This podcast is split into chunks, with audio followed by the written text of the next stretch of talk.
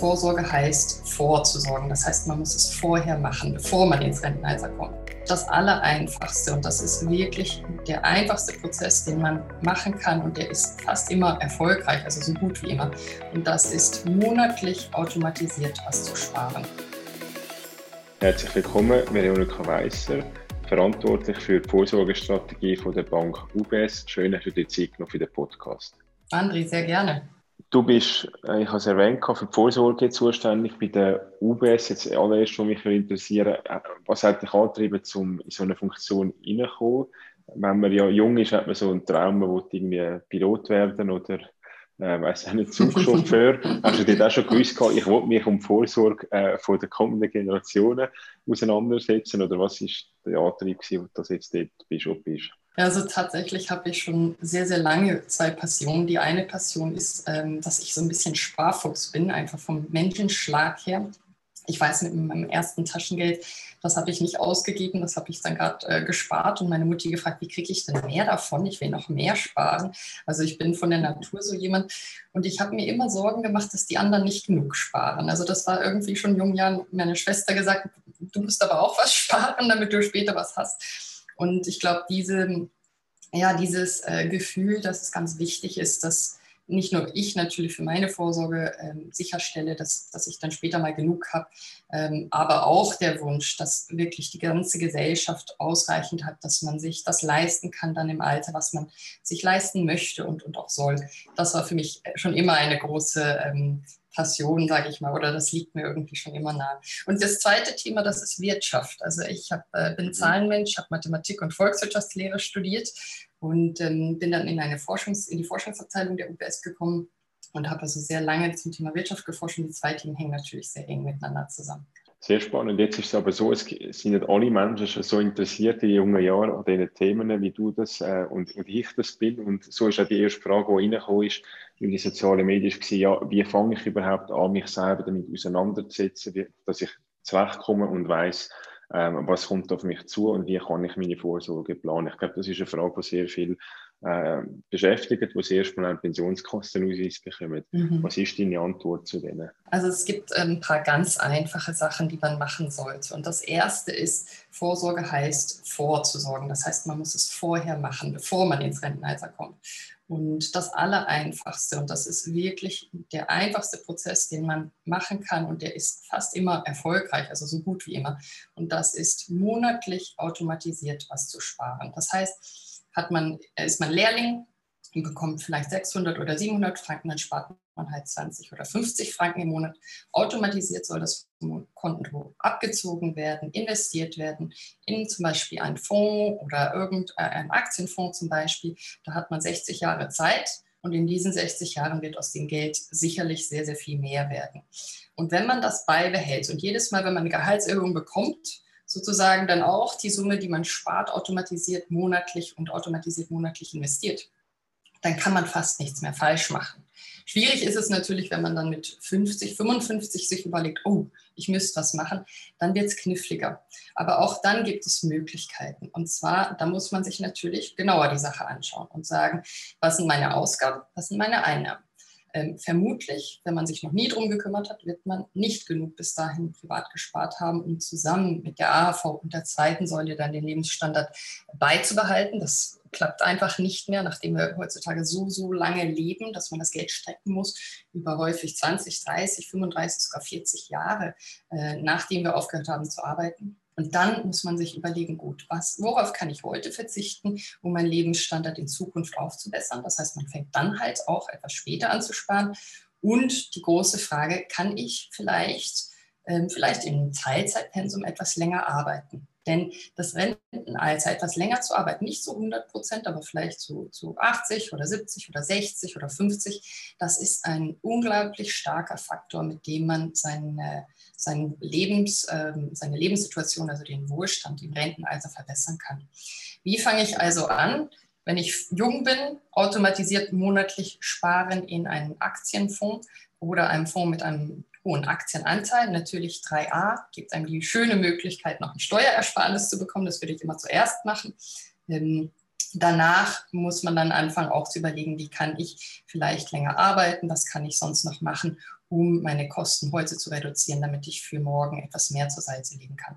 Ich finde es spannend, was du gesagt hast, wo es darum geht, ähm, ein bisschen länger zu arbeiten, vielleicht auch ein Teilzeitpensum. Weil ich habe das gerade letzte in der Familie diskutiert. Mein Vater hat gesagt, mhm. ja, zum ähm, Informationen bekommen, was bringt mir das konkret, wenn ich jetzt ein, zwei Jahre nur 60 Prozent arbeite, dann hätte ich gerne mit seiner Vorsorgeabteilung wochenlang hin und her chatten und es ist sehr schwierig, dass die ihm die Berechnungen liefern Mhm. Siehst du da auch ein bisschen Verantwortung eigentlich bei den Akteuren, in, im, vor allem jetzt im Bereich vom, vom BVG, dass man irgendwann das einfacher und verständlicher kann machen, vielleicht auch digitaler und automatisiert, dass ich kann mir selber zusammenrechnen, was passiert wenn, oder? Weil heute ist es teilweise so, dass, dass man da relativ um die Informationen muss wie ersuchen und mhm. es nicht einfach eine App hat, wo man kann hin und her spielen. Wie, wie siehst du da den Fortschritt von der Branche?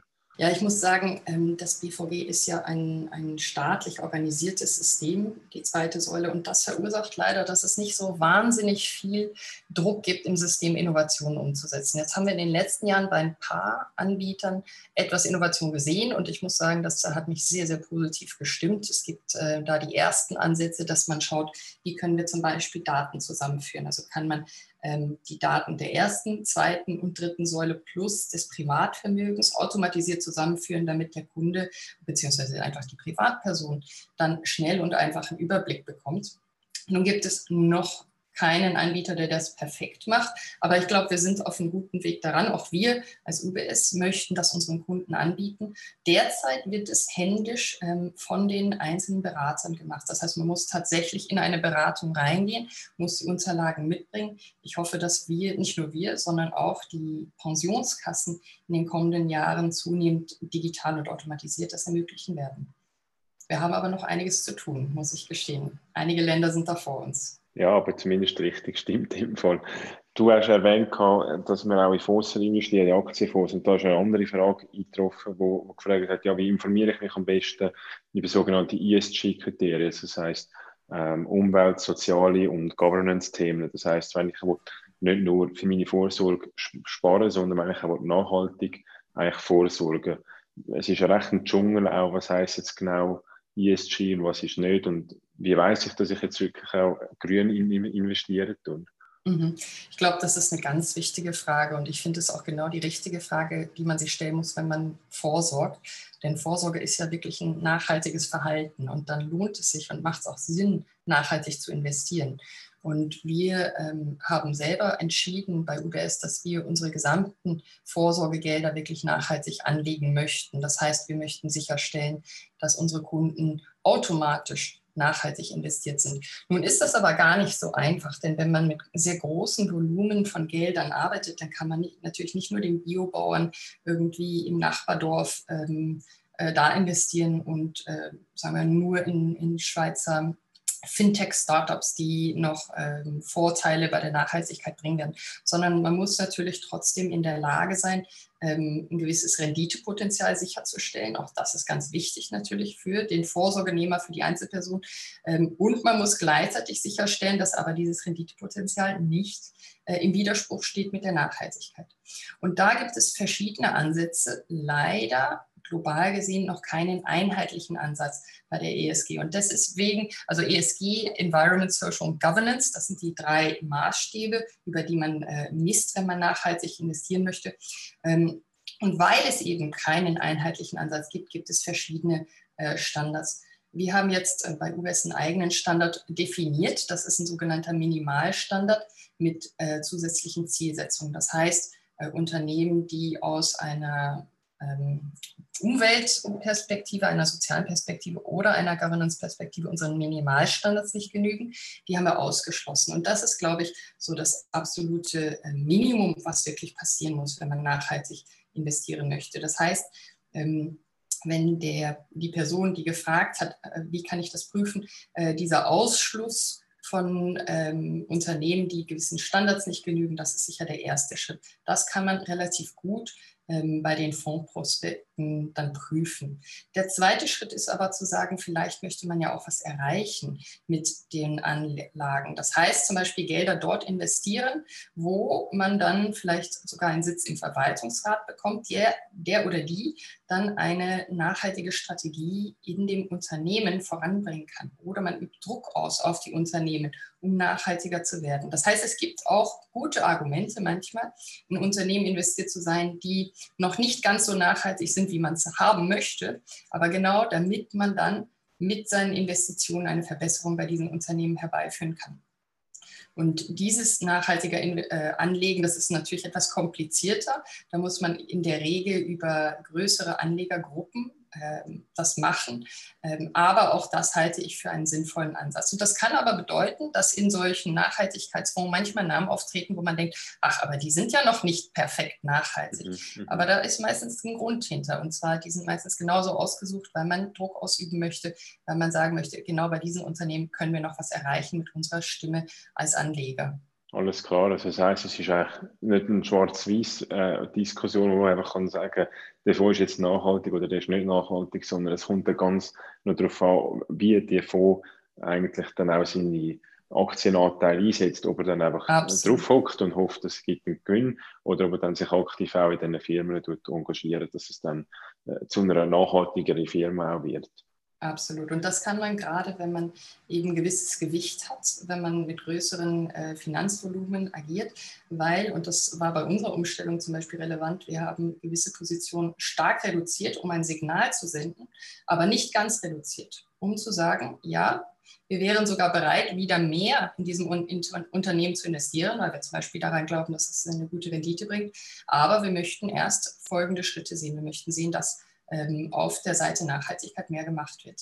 Ja, finde ich einen sehr sinnvollen Ansatz, weil es ist nicht einfach ausschließend, sondern es ist eigentlich ein gemeinsamer Weg. Aber dass man natürlich mhm. schon sagt, es gibt irgendwelche No-Gos, also weiß auch nicht, Streubombenhersteller und so weiter, wo man einfach von Anfang an sagt, das will man nicht drin haben, Kinderarbeit und so weiter. Aber ähm, wenn jetzt einfach eine Firma erst äh, Autohersteller erst auf dem Prozess ist, um nachhaltig zu werden, dass man vielleicht dann auf den Prozess auch begleiten. Ich habe jetzt aber neben dem Megatrend Nachhaltigkeit haben wir ja noch einen anderen Trend, der uns beschäftigt, der auch für die Vorsorge sehr relevant ist und das ist die Nullzinspolitik oder Minuszinspolitik. Mhm.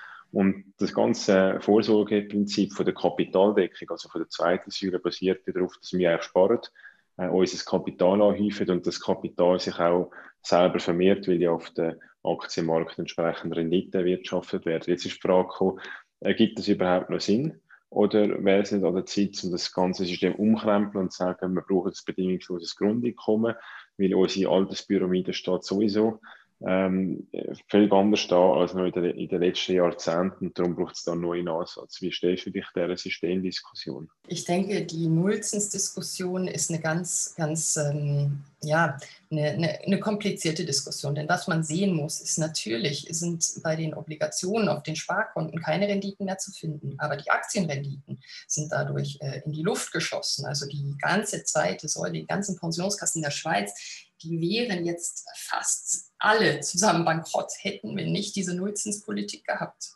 Die Zentralbanken, die haben natürlich die Aktienmärkte massiv gestützt in den letzten Jahren, haben Unmengen an Geld gedruckt, auch um Rezessionen zu verhindern.